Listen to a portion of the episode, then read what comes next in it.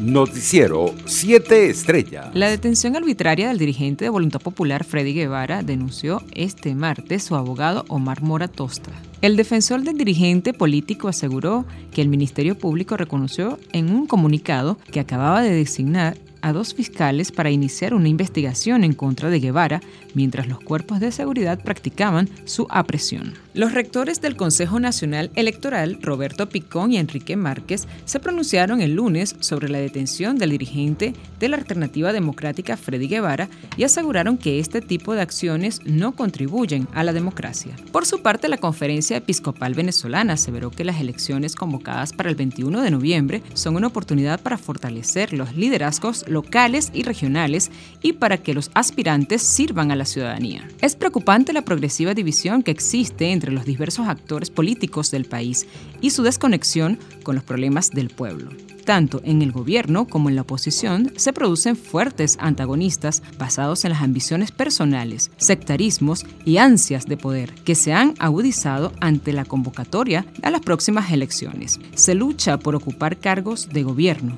y poco se piensa en el bien común de nuestro sufrido pueblo, señalaron los obispos en un comunicado. El dirigente de la Alternativa Democrática, Gilbert Caro, anunció en sus redes sociales que aspira a la alcaldía del municipio Libertador. Así lo firmó en un mensaje publicado en su cuenta de Instagram bajo el lema Caracas de noche y Caracas de día. Gilbert Caro para la alcaldía. Internacionales. La iglesia cubana pidió no llamar a la confrontación y defendió el derecho del pueblo a protestar. La Conferencia de Obispos Católicos de la isla publicó un comunicado en el que resalta que la gente manifestó sus necesidades necesidades, anhelos y esperanzas y que el gobierno tiene responsabilidades. Más allá de la mitad de la población adulta de la Unión Europea ha recibido la pauta completa de vacunación contra el coronavirus, tal y como lo informó este martes la presidenta de la Comisión Europea, Ursula von der Leyen. Entre tanto, un millón de personas pidieron cita para inmunizarse contra el COVID-19 en Francia en las últimas horas, lo que constituye un récord absoluto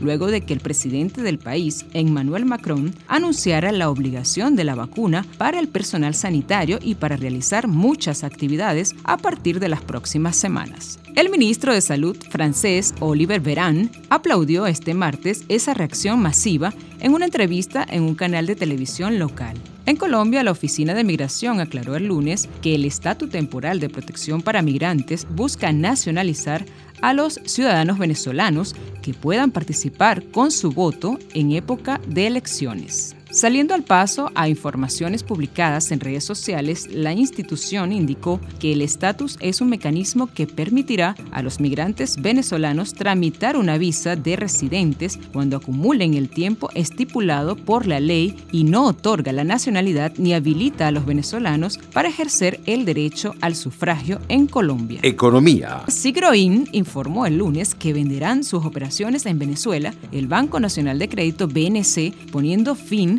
a más de un siglo de presencia en nuestro país. La firma con sede en Nueva York ya obtuvo la aprobación regulatoria y espera completar el acuerdo con BNC en las próximas semanas, dijeron las empresas en un comunicado. En otras noticias, los intercambios comerciales entre China y el resto del mundo aumentaron un 27.1% interanual en la primera mitad del año, aunque expertos y autoridades advierten que en este ritmo de crecimiento podría no sostenerse en los próximos meses. Según datos oficiales publicados hoy por la Administración General de Aduanas, el comercio denominado en yuanes alcanzó en este periodo un valor total de 18.07 billones de yuanes y 2.79 billones de dólares. Deportes. El tenista serbio Novak Djokovic agrandó su número uno de la clasificación mundial al igualar los 20 Grand Slam del suizo Roger Federer y del español Rafael Nadal mientras que el finalista de Wimbledon, el italiano Matteo Berrettini, adelantó a Federer y es octavo. El alemán Alexander Experek pasó a la quinta posición en detrimento del austriaco Domin Thien, ahora es sexto, y el canadiense Denis Chapovalov sube dos posiciones y ocupa la última posición en el top 10. En la rama femenina del tenis profesional, la bielorrusa Arina Zabalenka, por su condición de semifinalista en Wimbledon, alcanzó el tercer escalón del podio de la clasificación mundial de la WTA. Noticiero 7 estrellas.